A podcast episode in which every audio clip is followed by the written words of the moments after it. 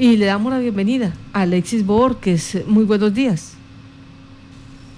Eh, muy buenos días, Martica. Un cordial saludo a todos los radioescuchas y demás personas que nos siguen en las diferentes redes sociales de este importante medio, a quien le tengo mucho aprecio. Eh, antes de iniciar, pues quiero resaltar que hace aproximadamente más de 12 años, la primera vez que hablamos de nitrópico público fue creo que a través de este medio de comunicación. Sí, señor. Sí. Sí, desde ahí tanto la emisora Violeta Estéreo como los periodistas han venido acompañando este proceso de universidad pública para la Orinoquía colombiana, proceso que pues eh, digamos ha tenido el mejor de los avances y la mejor de las garantías. Ahora, la visita que viene a hacer la ministra, ¿de qué se trata? Es un acto oficial donde el gobierno nacional en cabeza de la señora ministra de Educación viene a notificarnos de manera personal en la resolución que aprueba el estudio de transformación de la institución de todos nosotros los casanareños, que es unitrópico. Entonces se espera que este miércoles se cumpla con ese acto protocolario y administrativo. Ese acto administrativo, eh, ¿qué lleva consigo y, qué obliga ese acto administrativo?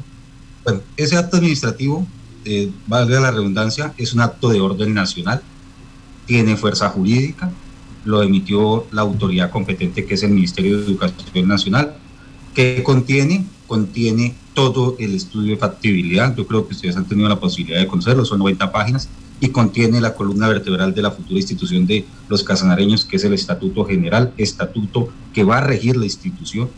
Este estudio de factibilidad o esta resolución se emite de manera posterior al concepto de viabilidad o concepto positivo por parte de CONACES, ustedes recuerdan, hace unos días a través de este medio hablamos que las salas CONACES son un órgano técnico y asesor del Ministerio de Educación, donde se toman las decisiones para aprobar registros calificados, para aprobar cambio de carácter académico en las instituciones de educación superior. En sí son la, la máxima autoridad académica del país y es un órgano no administrativo, no político, sino un órgano técnico y asesor del Ministerio de Educación que está conformado por las mentes más brillantes y con los más altos estándares de, de, formación académica del país. Y posteriormente eso tuvo una aprobación del CESU. El CESU es el Consejo Nacional de Educación Superior.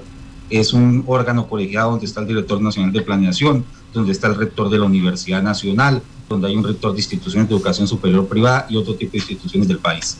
Entonces, esto es de resaltar eh, que es de un impacto grandísimo para el departamento y para el país. Alexis. Eh, entonces, sí, señor. Sí, entonces, con estos dos conceptos, con haber cumplido a satisfacción toda la documentación que requería el estudio de factibilidad, fue que se emitió esta resolución diciendo, sí, el estudio que presentó los funcionarios de Unitrópico, que quiero resaltar fue un estudio a honoren, o sea, de manera gratuita, cumplió con todos los estándares de calidad requeridos por el Ministerio de Educación y por ende se aprueba para que se, para que se expida este acto administrativo de transformación este acto administrativo de transformación también eh, pues invita de un lado, si lo queremos interpretar así, o, del otro, exhorta a la gobernación de Casanare para que presente ya eh, el proyecto pues eh, mm, que determine a la universidad como universidad pública? sí, este requisito era indispensable, como ustedes saben, la ley 1937 faculta al señor gobernador para que presente a la Asamblea Departamental el, el proyecto de ordenanza para oficializar la institución. Y uno de los requisitos importantes y una gran motivación es este acto administrativo. Eh, yo les manifestaba lo siguiente, este acto administrativo contiene toda la parte técnica, la parte presupuestal y la parte orgánica de la institución. Eh, me imagino, es un documento de orden nacional que solo podría ser modificado por el Ministerio de Educación Nacional entonces yo creo que los señores diputados van a tener todas las herramientas de juicio y técnicas por parte de los órganos técnicos y de ley para aprobar esta ordenanza. Permítame porque es que hace algunos días, unos cuatro o cinco días de pronto, eh, hubo también una exaltación por parte de algunos abogados eh, especialistas en lo administrativo y también eh, diputados donde consideran que este mm, proyecto técnico donde está la parte técnica, financiera, administrativa, pues eh, no generaba esas garantías eh, de sostenibilidad financiera y que le iba a tocar al departamento con recursos propios, pues mantenerla eh, de aquí en adelante durante toda su existencia. En ese orden de ideas, ¿cómo están garantizados los recursos para poder soportar este proyecto tan hermoso, pero que también necesita recursos y no son eh, ni uno ni dos veces, sino que es constante para que en su vida pueda prestar el servicio? Bueno, aquí lo primero que quiero resaltar es que hay un gran desconocimiento de la ley prevalente de educación superior, que es la ley 30. Eh, con mucho respeto de quienes tienen discrepancias y mis colegas abogados, pues quiero manifestarles que la ley 30 es taxativa en manifestar cómo se sostienen las universidades públicas. Las instituciones de educación superior, de acuerdo a lo que establece el artículo 86 de la ley 30, se sostienen con el presupuesto general de la nación el presupuesto de las entidades territoriales, en este caso el departamento de Casanare, y los recursos propios. Y estos recursos que son la base presupuestal son recursos permanentes. Por ello, en virtud del artículo 59, se expidió el acuerdo de voluntades o el acuerdo de, recursos del convenio de aportes de, financiación del ente universitario y estos recursos son a perpetuidad. ¿Qué quiere decir? que por ejemplo quedó destinado que los recursos para Unitrópico son de 16 mil millones. Este convenio se firmó en 2019.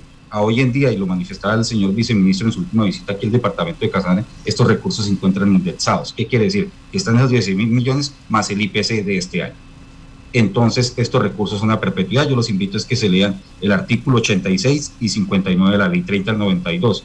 Y aquí no hay antecedentes y me parece, digamos, un irresponsable votar un, un, señalamiento, un juicio de un proceso que nunca se había hecho en Colombia. La aplicación del artículo 59 de la ley 30 jamás se había utilizado en el país, dado que nunca se había creado una institución de educación superior con carácter de universidad. Ayúdenos un poco con estas fuentes de financiación de estos recursos. Ustedes dicen, eh, están garantizados porque son a perpetuidad y están cobijados sobre la ley 30, pero las fuentes de financiación, ¿de dónde provienen? Del presupuesto general de la Nación, que es la, digamos, el grueso de recursos en, este momento, que asciende a 16 mil millones de pesos, del presupuesto departamental, que asciende a 2.500 millones de pesos, y recursos propios, por venta de servicios educativos, por proyección social y por otro tema, digamos, por otras fuentes de, de financiación. Y aunado a ello hay otros recursos inciertos, que ustedes lo conocen, que son en este caso los recursos que permite la ley de regalías y los recursos que se vendrían por el tema de las estampillas. Ese esa última parte, en el, en el tema de las estampillas, pues hay personas que advierten que con todo el, eh, número de estampillas que han salido, pro deporte, pro universidad, amén de otras, eh, pues realmente la carga que le va a corresponder a los mismos contratistas que son los que hacen ejecutan las obras, pues va a ser muy difícil y no va a ser viable. ¿Ustedes han analizado esta situación? Bueno, esto es un tema que lo tiene que analizar la gobernación de Casanare a través de su Secretaría de Hacienda.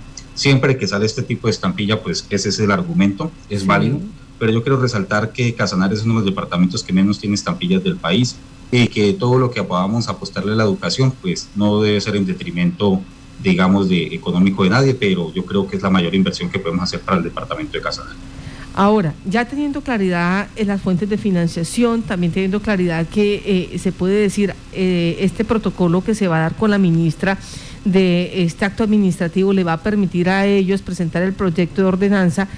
De ahí, eh, ¿cuánto tiempo tiene la Asamblea? ¿Cómo está ese cronograma de acciones para que realmente Unitrópico sufra esa transformación? Bueno, según manifestaba el señor gobernador en la, en la digamos, alocución departamental que se hizo este, este domingo, y lo más inmediato posible se va a presentar. Me imagino que lo, lo irá a hablar con su gabinete y lo vamos también a hablar con nosotros. Estábamos esperando, como todos se sabía, la resolución. Hay que motivar esa ordenanza principalmente en lo que emitió el Ministerio de Educación Nacional entonces yo me atrevería a, decir que son cuestiones de días. A título personal me encuentro estudiando el reglamento de la Asamblea en este momento, viendo cómo son los términos, cómo son los, los periodos allá de funcionamiento de este órgano normativo del departamento. Alexis, eh, me preguntan acá, lo que eh, el departamento tiene que dar eh, a perpetuidad, ¿a cuánto asciende? Porque hay que indexarlo. 2.500 millones de recursos propios, que son recursos de ingresos corrientes de libre destinación. 2.500 millones de pesos anuales. Anuales. Anuales, para que quede claridad quién es el oyente que, nos que está, eh, está participando. En ese orden, pues, Alexis, le damos las gracias a usted por todo este ejercicio que se hizo junto con eh, múltiples personas, múltiples políticos, líderes juveniles, líderes eh, educativos, docentes, el trabajo que se ha hecho de manera articulada y que usted ha logrado de una u otra manera, pues que estos puntos de vista que, eh, en ocasiones son diferentes y que eh, se prestan para ser caballitos de batalla en política, en esta ocasión no se viera así, sino que todo mundo soñara con esa propuesta de contar con una universidad pública para la Orinoquía. Ahora eh, resta ese otro ejercicio la Universidad Pública para la Orinoquía, qué va a ofrecer, cuáles son esos programas, qué, vamos, qué debemos esperar los casanareños. Bueno, yo primero que todo pues les quiero resaltar lo siguiente. Colombia tiene 32 departamentos. De esos 32 departamentos, lamentablemente hay 7 que no tienen instituciones de educación superior propias. Entre ese listado se encontraba Casanare.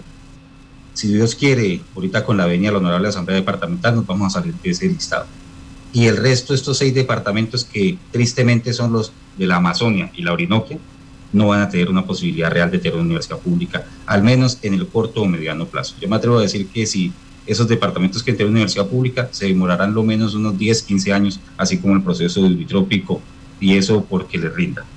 Entonces, esto que tenemos nosotros los casanareños es una gran oportunidad y esto es júbilo para todo el departamento y esta institución la tenemos que proteger y cuidar entre todos. Eh, también, como usted lo decía, Marta, a título personal, mucha gente me asocia que he liderado el proceso, pero con mucho respeto y mucha humildad, lo digo que yo simplemente me considero que fue un instrumento que logró unir posturas políticas, convertí los disensos en consensos. Aunado a ello, lo que siempre me impulsó esta iniciativa al principio fue un sueño, como usted lo dice, luego se me volvió una obsesión y finalmente se me volvió un propósito de vida. Eh, yo lo manifestaba en una entrevista aquí con, con la institución, que nosotros como seres humanos tenemos unas etapas naturales, que es nacer, crecer, reproducirnos y morir. Pero yo creo que tenemos otra etapa que es de autodescubrimiento. Y en esa etapa de autodescubrimiento yo encontré que hay que servir a nuestros semejantes. Y yo creo que no hay un proyecto más importante de servir que este. ¿Por qué? Porque lo que se está creando aquí y lo que hemos creado entre todos dejando, vuelvo e insisto, posturas políticas a un lado, va a beneficiar a gente que yo no conozco, no conoceré y no ha nacido, Marta. Y todos nosotros, discúlpeme que utilice esta palabra, vamos a morir. Y muy posiblemente Unitrópico en 100 años va a estar celebrando su emancipación como universidad pública. Y eso es lo que yo espero y eso es lo que le queda a este departamento como fruto del esfuerzo de muchas personas a quienes agradezco. Aquí quiero exaltar al representante Yol Molina, quien creyó en este proyecto, eh, el exgobernador Barrera, que también creyó en este proyecto, y todo el mundo dice es que esto es politiquero, no, no es política. Eh, resulta que las instituciones públicas no nacen de la voluntad de particulares o de privados, nace de la voluntad de instituciones públicas y por ende de voluntades políticas. Eso es lo que yo quiero resaltar. Y realmente aquí el trabajo que se ha hecho ha sido en lograr esos consensos. Yo les decía que esta forma como se logró Unitrópico es un ejemplo también para la juventud hoy en día que marcha y que protesta. Nosotros, Unitrópico, y ustedes son testigos, los medios de comunicación, que siempre se hizo dentro del marco del respeto, con mucho estudio, buscando salidas jurídicas. No teníamos salidas jurídicas, por eso fue que hicimos la ley 1937 2018 y buscando salidas financieras como las que usted nos indaga hoy, Marta, y por eso estamos a puertas de tener la primera universidad pública del milenio en Colombia y en Latinoamérica. Entonces esto es algo de resaltar. Sí, eso me hace acordar también que paralelo al ejercicio que ustedes venían desarrollando, pues eh, tocó eh, crear una veeduría pro universidad pública. Claro, mire, eh, la veeduría jugó un papel fundamental desde la, desde la sociedad civil, desde el control ciudadano, y fue alguien que, por ejemplo, motivó esa, ese primer acuerdo en la mesa de concertación que se hizo con el gobernador Alirio Barrera, donde se logró que para antes de finalizar su gobierno, y aquí no quiero que lo tomen por la parte política, pero sí quiero resaltar la gestión de cada quien. Esos 16 mil millones fueron gestión de la senadora Amanda y el exgobernador Alirio Barrera, eso en el orden nacional. En el orden territorial, quiero resaltar que el proyecto de regalías que presentó, por ejemplo, o el artículo que incluyó Zorro, donde le queda el 5% de regalías para, para financiar infraestructura unitrópico y ampliación de cobertura, entre otros, eso también es de, digamos, una fuente adicional de financiación y la estampilla. Eh, resalto especialmente también al senador Jorge Prieto.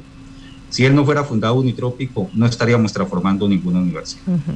Y yo es alguien que en su momento, y usted lo sabe, Marta, tuvimos diferencias incluso personales, pero esas las dejamos a un lado como, como una muestra de que teníamos que trabajar por Casanare. Y es alguien a quien hoy en día eh, respeto, valoro y aprecio. Sí, señor. Pues Alexis, ahora eh, estos programas que vienen y cuáles son, porque normalmente siempre estamos acostumbrados a hablar de 14 programas que tienen unitrópico, pero las expectativas, ¿cuáles son? Mire, aquí uno de los saltos más importantes de la ley 1937-2018 es que Unitrópico deja de ser una institución de educación superior. Todas las instituciones de educación superior, como para que me entiendan, tienen esa categoría, pero ellas se dividen en tres. Están las técnicas, las universitarias y las universidades. Unitrópico pasa a ser universidad. Unitrópico hoy en día solo puede ofertar por ley hasta especializaciones.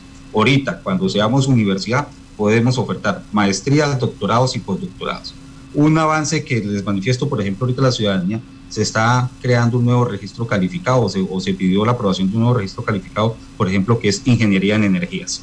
Entonces estamos en ese proceso y como universidad va a tener un rango de acción más amplio y también va a enfocarse más al tema de investigación.